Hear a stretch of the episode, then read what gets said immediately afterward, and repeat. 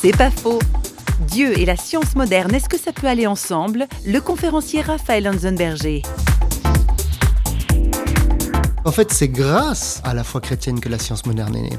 Maintenant, ce qui s'est passé, c'est que deux ou trois générations plus tard, la tentation était de dire nous n'avons plus besoin de Dieu pour poser la création du monde. C'était euh, un ingénieur qui disait, euh, lorsqu'on lui demandait euh, où était Dieu dans son ouvrage sur la création du monde, il disait bah, Dieu, je n'ai pas eu besoin de cette hypothèse.